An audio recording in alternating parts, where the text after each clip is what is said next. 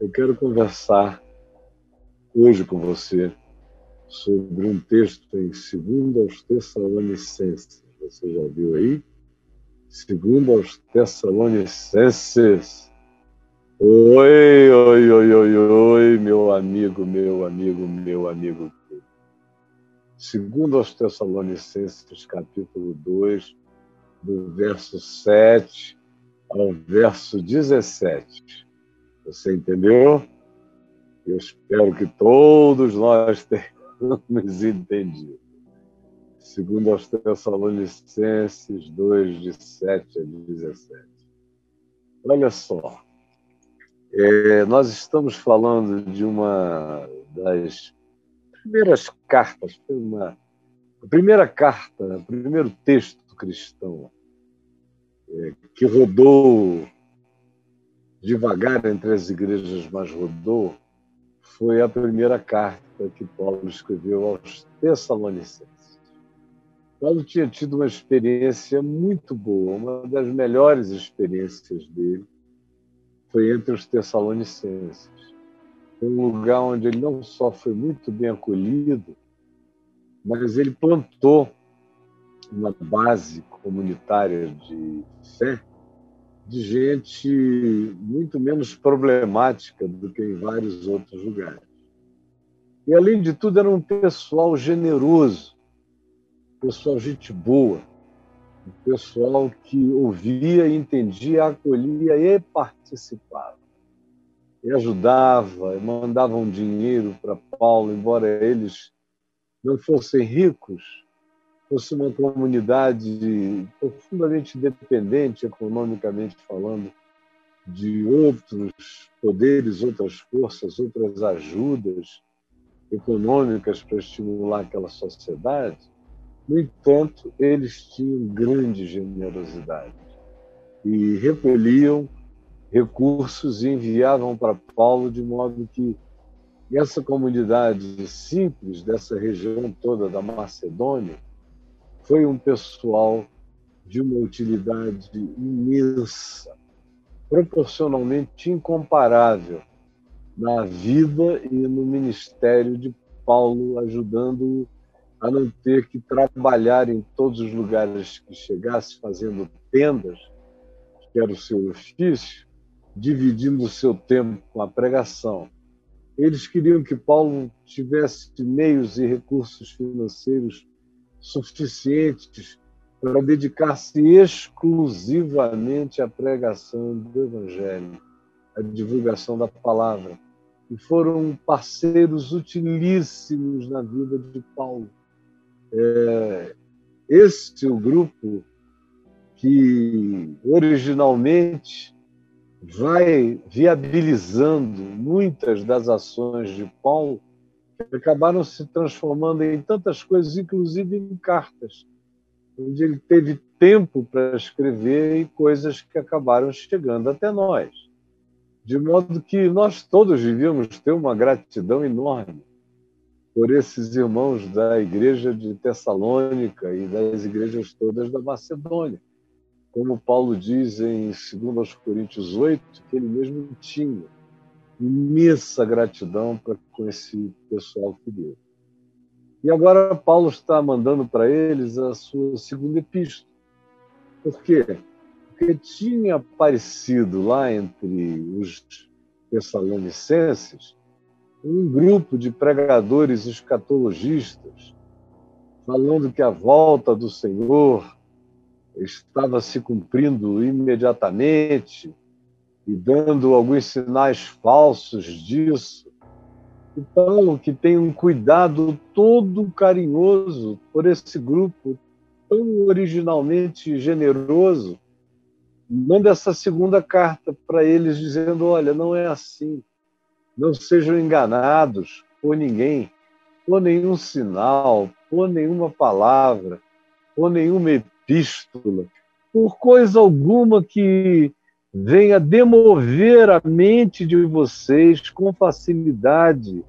Não se deixem perturbar, quer por espírito, quer por palavra, quer por epístola, como se procedesse de nós, como se fosse alguma coisa que a gente, usando até o nome de Paulo para mandar cartas, cartas fake news, cartas fajutas, cartas mentirosas, gente chegando lá e dizendo: olha, essa é a última palavra que Paulo está pregando, e inventavam uma história que não tinha absolutamente nada a ver. E Paulo diz: esses que chegam aí com perturbação, tentando mudar vocês da raiz profunda. Vocês a fincarem no chão da consciência da fé, perturbando vocês, trazendo a vocês um espírito, dizendo que é uma revelação não creiam nisto. Também palavras dizendo que são palavras de sabedoria sobre a volta do Senhor, não creiam nisto. Epístolas supostamente reproduzindo o que eu ensino, não vem de mim, afirmando que é chegado o dia da volta do Senhor. Não creiam nisto. Ninguém de nenhum modo vos engane, porque isto não acontecerá sem primeiro, sem que primeiro venha a apostasia total da igreja. Apostasia total. Quando aquilo que era considerado ensino e palavra do Senhor já não tinha mais eco nas igrejas mais ou menos como a gente vê nos dias de hoje. Não é a primeira vez na história, mas certamente é a vez mais expandida, mais simultânea, mais concomitante. Olhem bem para mim. Nós nunca, em momento algum, na história da igreja, tivemos uma apostasia tão universal, tão global, tão planetária tão simultânea, tão concomitante como essa que nós experimentamos agora. Se você vai ao Japão, tem grupos ensinando loucuras acerca do Evangelho, demovendo cristãos originais da sua fé mais simples. Se você for à China, já teve fama daquela igreja sofredora, que alimentou a nossa alegria de esperança, de perseverança durante muitos anos, enquanto o comunismo de raiz, o comunismo maoísta, diferente desse comunismo de Nutella que está lá na China hoje, no tempo do comunismo de raiz, a igreja da China era a igreja que mais estimulava o mundo. Mas hoje, lá na China, já não é mais assim, já está tudo diluído. Teologia da prosperidade tomou conta para todos os lugares. Se você for a qualquer lugar em Israel, a igreja está totalmente corrompida lá. É uma igreja de prosperidade, é uma igreja de fetiche, é uma igreja dispensacionalista na sua escatologia. Se você for na África, a África está toda corrompida. Tá, assim como o Brasil, em alguns aspectos piorado, com mais magia, com mais loucura, com alguns pastores mais desvairados até nas suas expressões públicas, no que dizem e fazem. Aqui entre nós e na América Latina toda, meu Deus, a apostasia é geral. Ninguém ensina mais o evangelho, a justificação pela fé, o arrependimento, a conversão, o novo nascimento. Quando eu digo ninguém, é porque sobraram uns poucos.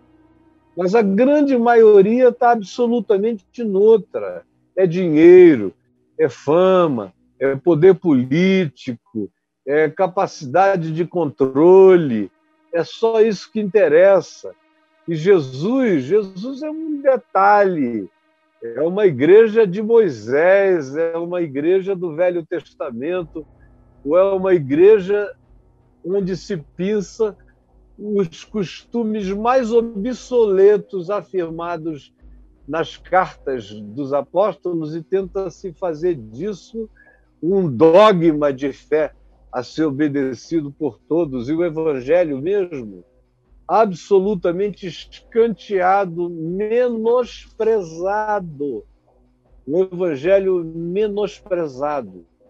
E quem prega com pureza é otário. Assim também nos Estados Unidos. Foi um poder tão avassalador que nos últimos quatro anos se elegeu alguém que é um homem de iniquidades, um homem de maldades, um homem sem solidariedade, um homem de perversão dos significados e dos valores da vida humana, da relação humana, do respeito humano, da reverência humana, do trato para com as outras nações, respeito relacional com todos os demais um homem de maldades eleito pelos crentes.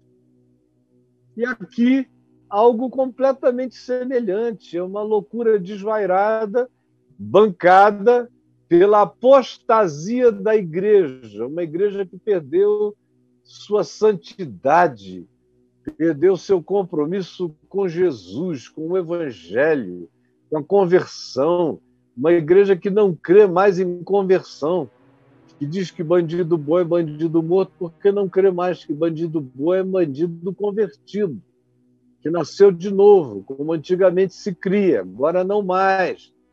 Agora se, se entregou tudo a bala, a arma, tem pastor armado, andando armado, pegando porte de arma, você pode imaginar? está todo enlameado, é uma mentira na boca da maioria. Se você for a qualquer lugar, a Austrália, está cheia da mesma coisa também. E se você vai na Europa, você não vê assim catedrais tomadas por isso, mas você vê as catedrais morrendo e você vê a explosão disso em salões, em teatros alugados, mas é isso que cresce, é isso que se espalha. É o mesmo espírito. É gente que só pensa em dinheiro e em controle, em domínio e em fama. É uma apostasia como nunca se viu antes na história da igreja. Você tem uma ideia. No passado, geralmente, os crentes olhavam para o Vaticano e para os papas, porque eram dos papas que vinham as apostasias. Antes do Papa João 23, por exemplo, foi o Papa que fez um, um corte, estabeleceu de novo princípios do Evangelho. Mas antes disso, de Lutero para cá, eram os papados que carregavam a imagem da apostasia. Hoje, a melhor referência que você tem de crente universal no planeta é nosso irmão Francisco. É o Bergoglio da Argentina. É a melhor referência de um cristão equilibrado. É a melhor liderança de mansidão e de anúncio simples e humano do evangelho na terra é o Francisco, o Papa, que a gente prefere até chamar de Francisco, ao invés de chamar de Papa. É a melhor referência, porque no mais, me diga qual é a outra grande referência cristã, mundial, planetária, de equilíbrio, de humanidade, de bom senso, de bondade, de mansidão, de longanimidade, de tolerância, de fidelidade, de justiça, de compaixão, de misericórdia. Me diga quem, aonde, em que lugar, onde está essa pessoa, Onde está esse cristão? Não há mais cristãos. Só há igreja fazendo apostasias generalizadas para todos os lados. Todos os lados. A última grande referência cristã planetária morreu sem São Francisco. Era o Billy Graham, que já vinha fora de ação há uns 15 anos pela velhice e pelo Parkinson. Então, a maioria dos que se converteu de 20, 30 anos para cá nem sabem quem ele foi. Porque não tem mais. Antigamente você tinha, eu ainda cresci numa geração de nomes que estavam aí presentes, além do Billy.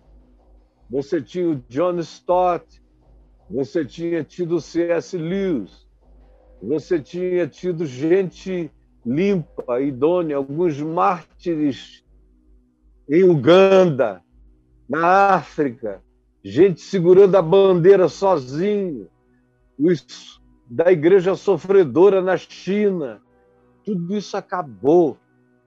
A única igreja que ainda cresce sem heresias é a igreja do Irã, porque ninguém sabe onde ela está, ela não tem templo, ela não tem linguagem, ela não tem grito, ela não tem palavras nas ruas, ela não tem nada, ela só se comunica em códigos.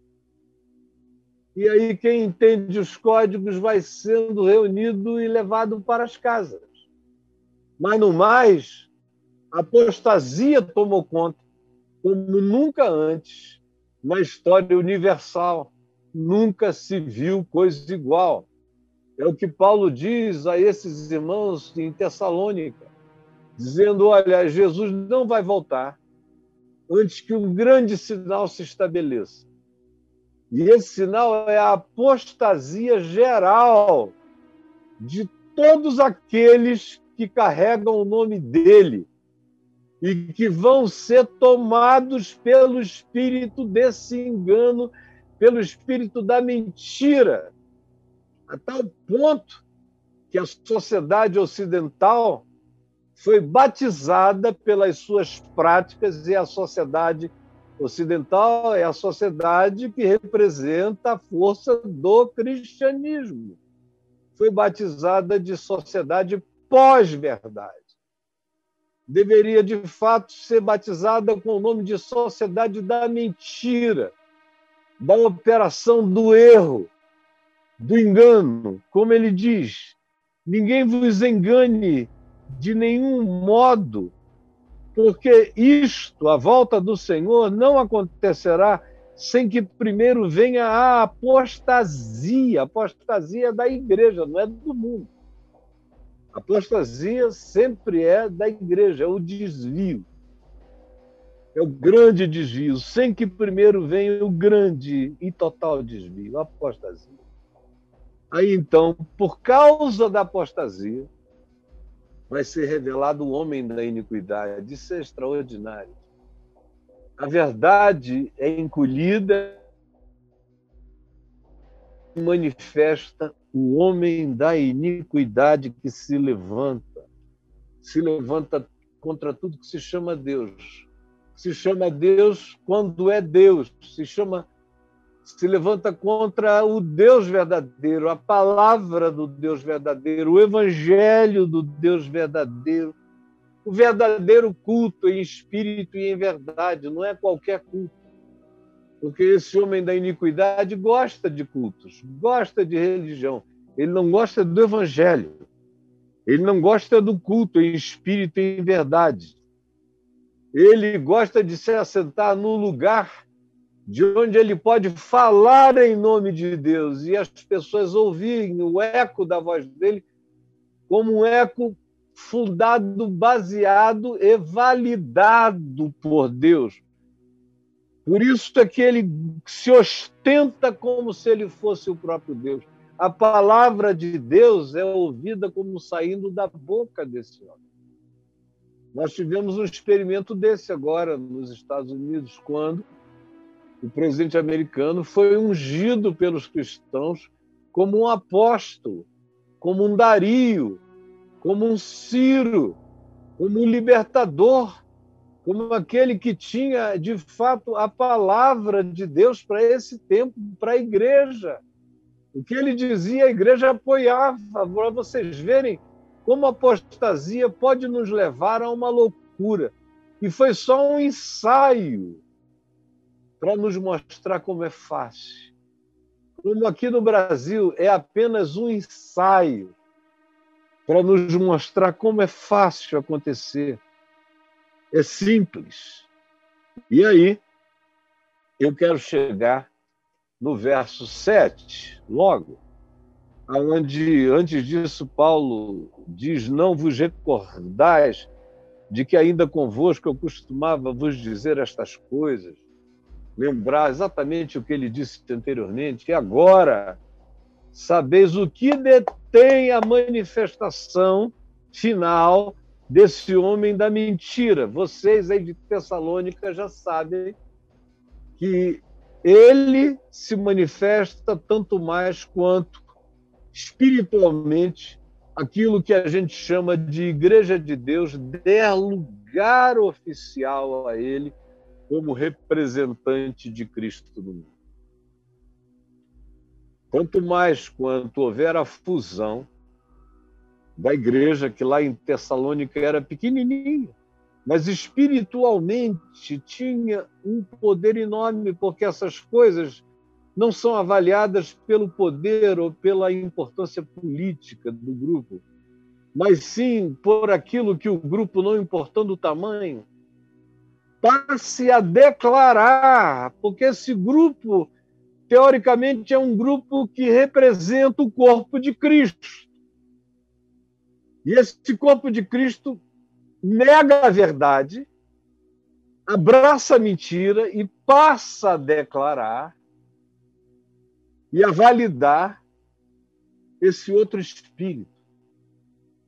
Pode ser um grupo pequeno mas o poder espiritual dessa validação desse outro espírito é extraordinariamente forte.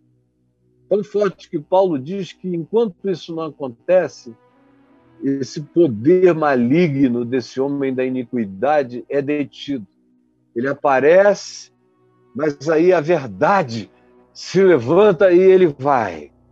Ele aparece, mas a verdade se levanta e ele encolhe. Mas vai chegar uma hora em que ele vai aparecer e não vai ter mais verdade para combatê-lo, para enfrentá-lo. E aí ele vai tomar conta de tudo.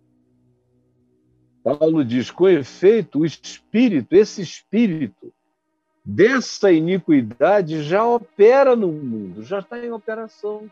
Estava nos dias de Paulo Imagina, depois dessa sucessão de loucos, loucuras e mentirosos dos últimos dois mil anos, especialmente dos últimos mil e setecentos anos, como esse espírito não opera profunda, grandiosa e imiscuidamente em toda a Terra, em todo o planeta. Esse espírito esse mistério da iniquidade já opera. Paulo chama de mistério da iniquidade essa presença, essa sombra inafastável, contínua, opera na terra e aguarda somente que seja afastado, seja afastado aquele que agora o detém, Paulo está escrevendo aos Tessalonicenses, não tinha nenhum poder político brigando contra Roma.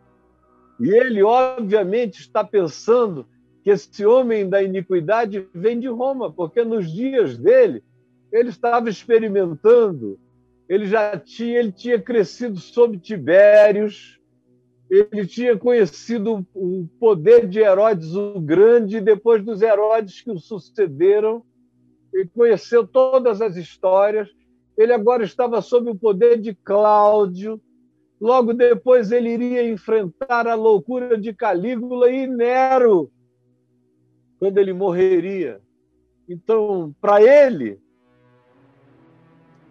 esse era o homem da iniquidade que haveria de se manifestar, ou eventualmente era alguém que iria aquilo que ele chamava de igreja de corpo de Cristo. Poderia ser. Mas, mais provavelmente, na mente dele, ele estivesse pensando no imperador romano. Ele não estava pensando que o mundo ainda iria durar dois mil anos mais. Ele não imaginaria que no século XVI haveria uma coisa chamada de reforma protestante, que pensaria, à época, que o Papa era o anticristo, assentado no trono de Deus, no caso do trono de Pedro, conforme esse mito assim construído. De lá para cá, tantas outras loucuras aconteceram. O próprio Hitler com todo o apoio da Igreja Protestante Alemã. Imagina quantos homens da iniquidade já foram candidatos a essa manifestação. E os nossos contemporâneos, que estão aqui com apoio da igreja, com apoio dos pastores, com apoio dos crentes. Os crentes, quase todos, a maioria de vocês, muitos de vocês, o que eu estou dizendo aqui que é evangelho puro, conforme o texto e o contexto e a história, guardando as proporções com o tempo e a hora, ouvido pela maioria, eu é que sou aquele que soa como anunciante da apostasia, para vocês terem uma ideia de como tudo se inverteu, como tudo se corrompeu. Eu pregando o evangelho com toda a sua crueza, sou o apóstolo. A maioria grita diferente, o que é um sintoma extraordinário para quem quiser não perder a lucidez, quem quer que queira continuar a pensar com as categorias do Evangelho de Jesus. Então ele diz: com efeito, o mistério da iniquidade já opera e aguarda somente que seja afastado aquele que agora o detém. Aquele que agora o detém é um poder que nos dias de Paulo não era um poder político ao lado de Roma, brigando, confrontando, segurando. Não. Paulo não tinha essas ilusões.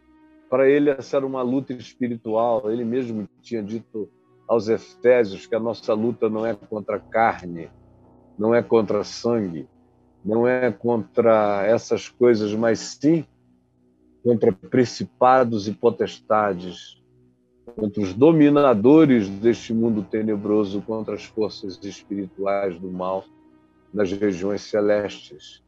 E ele sabia que aquele grupinho lá de Éfeso, o menor que fosse, era um grupo que estava ensinando sabedoria a principados e potestades nas regiões celestes. É que nós não entendemos ainda o mistério. Como a presença lúcida do amor, a presença lúcida do evangelho, a presença lúcida da fé, a presença dessa consciência que entende, discerne o mundo espiritual e que provoca as dimensões espirituais com a sabedoria do Evangelho, como agora aqui. Eu estou nesse quarto, nessa biblioteca, nesse escritório da minha casa, sozinho. Minha voz está indo pelo mundo para um monte de lugares chegará hoje à tarde, hoje à noite, a uma multidão de outros lugares. E o poder que eu exerço aqui, sem ter nenhum ser humano diante de mim, é poderoso. Porque tem milhares de principados e potestades me vendo, me ouvindo.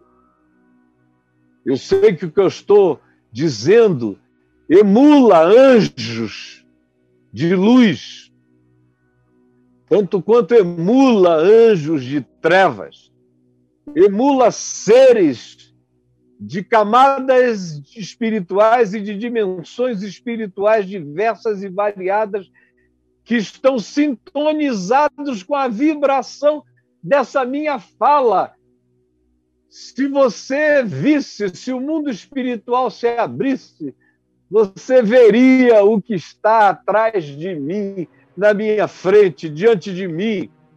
E como algo tão pequenino quanto isto, esta semente de mostarda, tem o poder de deter, deter.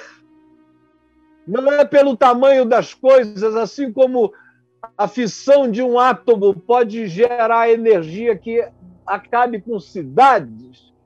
E se forem mais átomos em fissão, podem acabar com o mundo. Assim também tem um poder de natureza maior do que o atômico, eclodindo agora, vibrando nas regiões celestes em Cristo Jesus. Como Jesus disse, eu via Satanás caindo. E eram só 70 pessoas, de dois em dois, indo pregando de casa em casa, e Satanás cai, quando essa palavra pura é pregada e é praticada.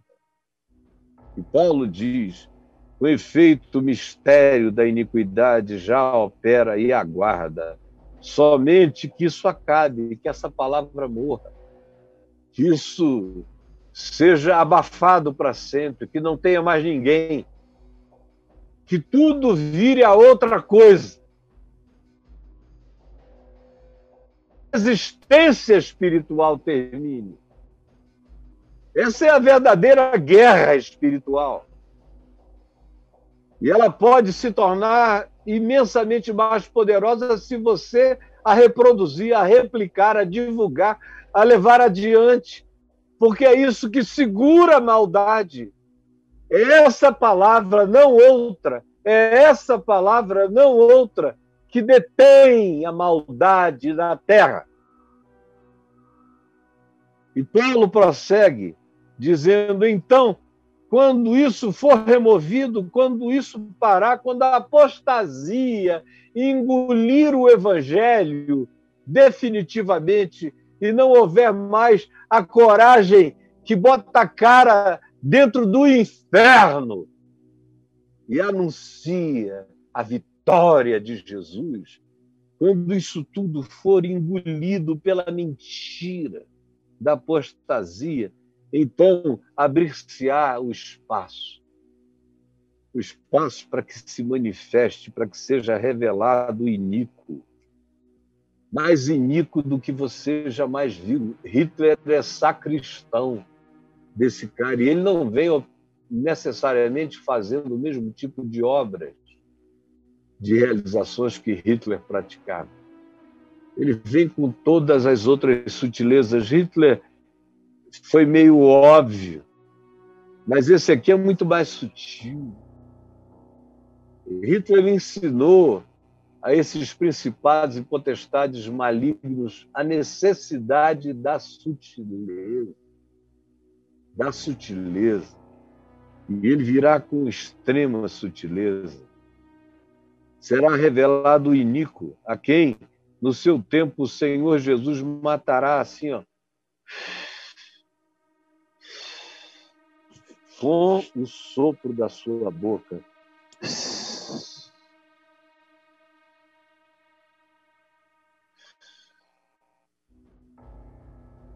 É, é, o poder que esse cara tem. Jesus, quando chegar, vai olhar para ele, vai fazer.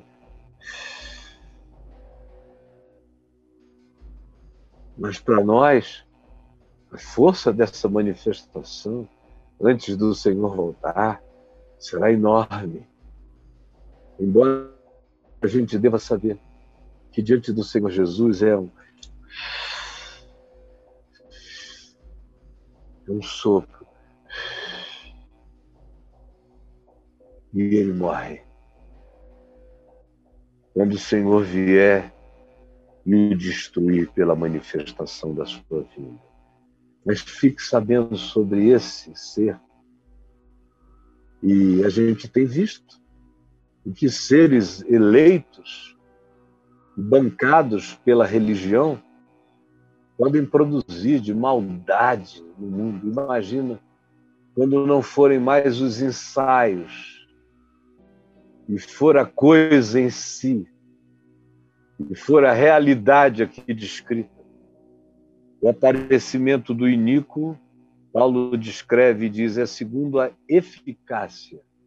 Eu gosto dessa palavra, eficácia, que é aquilo que faz as coisas acontecerem de maneira inequívoca e plena e objetiva, real, absoluta. Esse ser vai se manifestar, Paulo diz, com a eficácia, eficácia de Satanás. Você imagina a eficácia de Satanás? A gente fica pensando na eficácia dos ISOs, nos padrões de excelência e no mundo dos negócios, eficácia é uma palavra-chave. E Paulo usa essa palavra dois mil anos atrás para falar desse Nico que vai se manifestar pela eficácia de Satanás. Com todo o poder,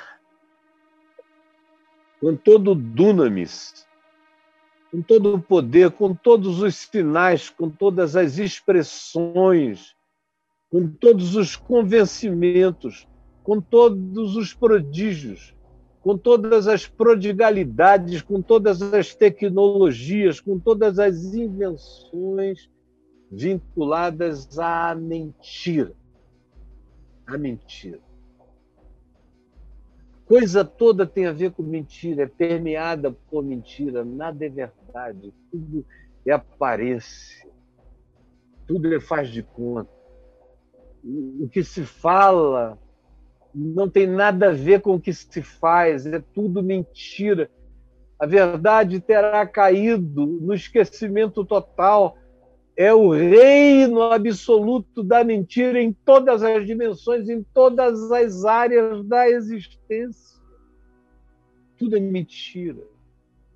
Com todo o engano da injustiça. Engano da injustiça é aquilo que é vendido como justiça.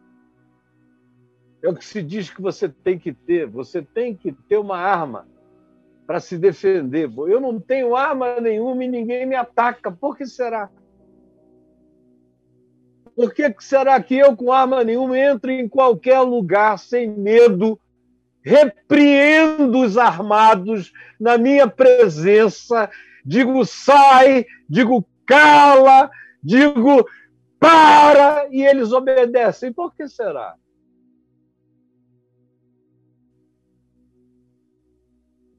A igreja de Deus não precisa de armas, precisa de poder do Espírito Santo, precisa de autoridade, precisa andar sem medo, precisa de coragem, precisa de coerência, precisa de honestidade, precisa de sinceridade, precisa de sabedoria.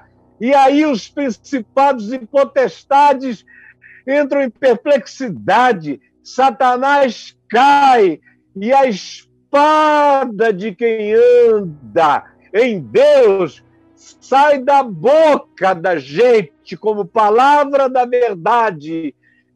Quem anda vestido com essa couraça da justiça, quem carrega a palavra de Deus como espada na vida, seja como defesa, seja como ataque.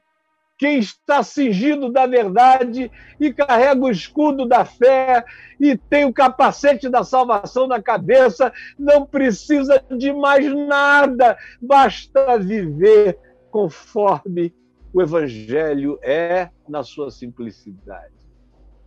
Eu via Satanás caindo, eu tenho visto Satanás cair. Desde a minha juventude eu tenho visto cair. E cada dia mais essa coragem da minha força e da minha resiliência no Espírito Santo só aumenta. Só cresce. E não é papo furado. É vida. Faz 50 anos atravessando Hades, sem medo, no Evangelho. E o farei até o último dia da minha vida, porque eu sei que o poder está aqui, ó. O poder não está longe de mim, o poder está aqui.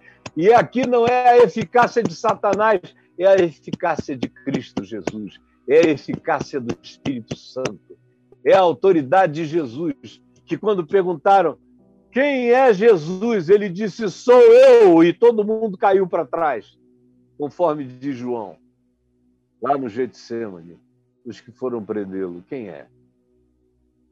Quem é Jesus? Sou eu e todo mundo caiu por terra. Essa é a autoridade desarmada, poderosa, apavorante.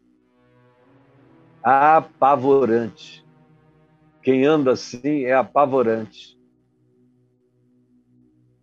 E aqui se diz que esse iníquo vai se manifestar segundo a eficácia de Satanás com todo o poder, sinais e prodígios da mentira e que com todo o engano da injustiça,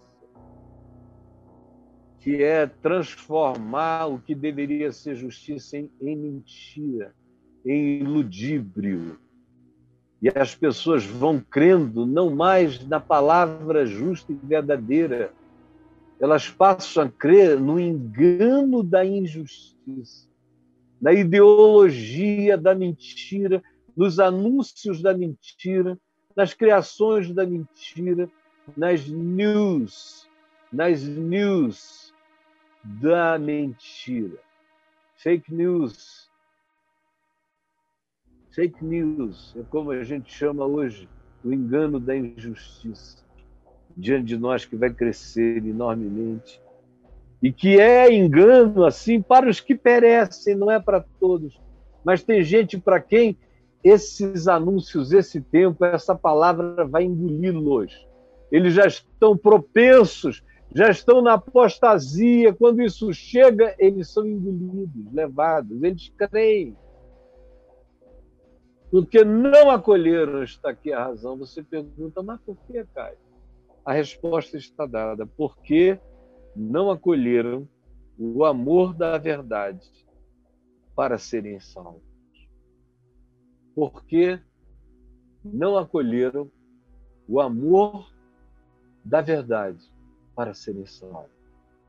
O amor da verdade está sendo pregado dia após dia a vocês todos aqui.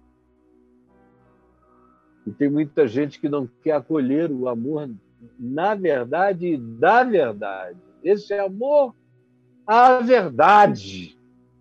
Amor à verdade do Evangelho para serem salvos, porque não querem, eles abrem um espaço para mentira, é simples assim.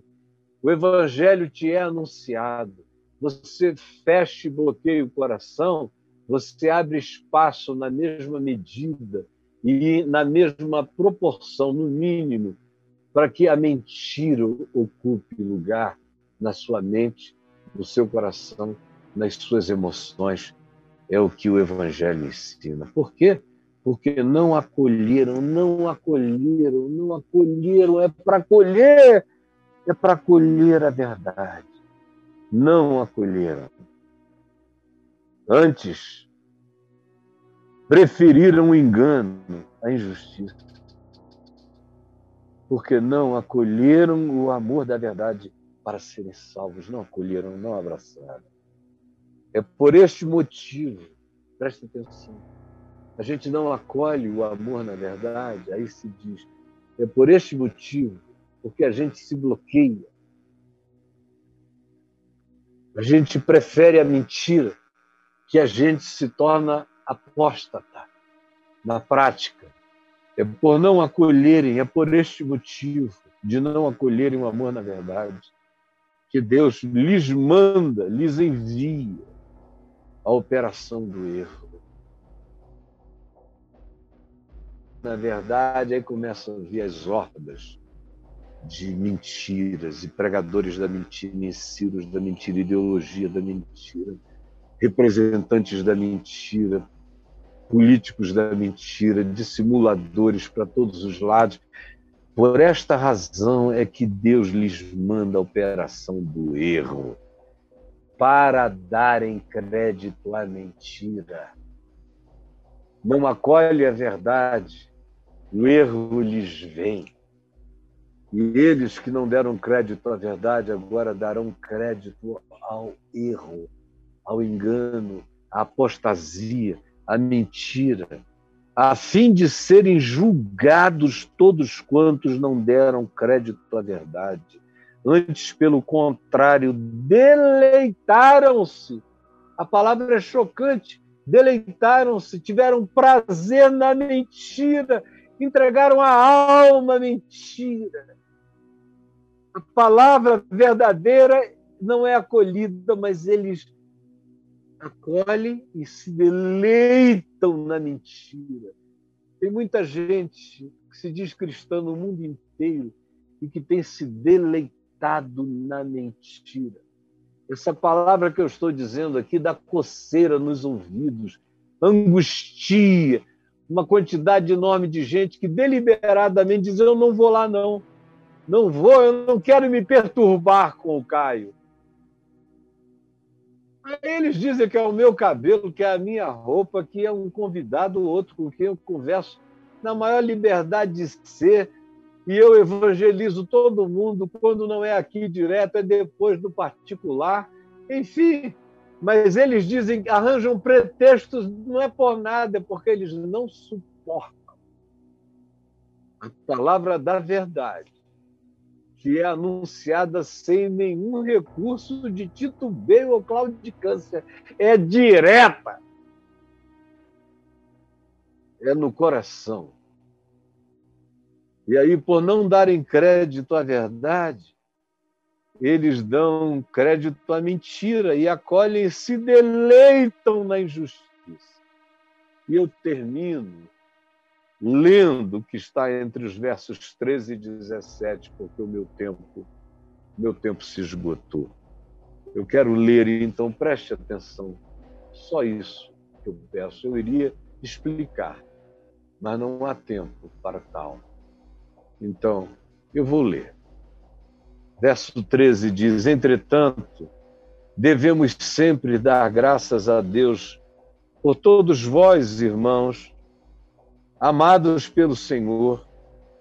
Por isso que Deus vos escolheu desde o princípio para a salvação, pela santificação no Espírito Santo e na fé na verdade, para que também para o que também vos chamou Deus mediante o nosso evangelho, mediante esta pregação, Paulo diz, que vocês estão ouvindo, para alcançarmos a glória de nosso Senhor Jesus Cristo. Assim, por causa disso, porque é assim, porque vocês sabem disso, permanecei firmes, guardai as tradições, que aqui significa o ensino apostólico. Guardem o ensino do Evangelho, o ensino dos apóstolos, nada além disso é o que Paulo está dizendo aos Tessalonicenses: guardem o que vocês aprenderam. Não era tradição como a gente entende, porque não tinha nem tempo para ter tradição de nada. E o Evangelho nunca ensinou a guardar tradições. A tradição aqui é o que foi dito, é tradição mesmo, é o que foi passado.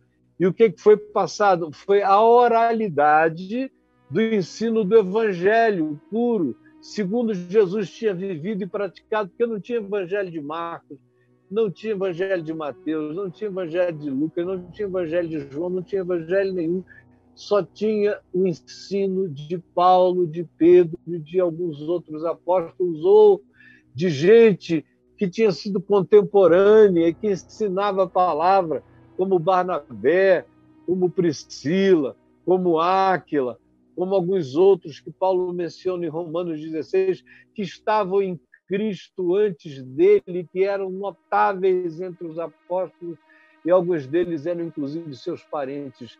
Essa é a tradição.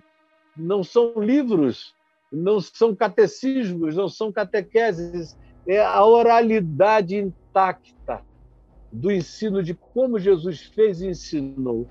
Aí ele diz: guardem isso, guardem esse ensino, guardem essa palavra, essas palavras que vos foram ensinadas, seja por oralidade ou seja por epístola nossa, porque até então ninguém tinha escrito nada, só Paulo, seja por epístola nossa.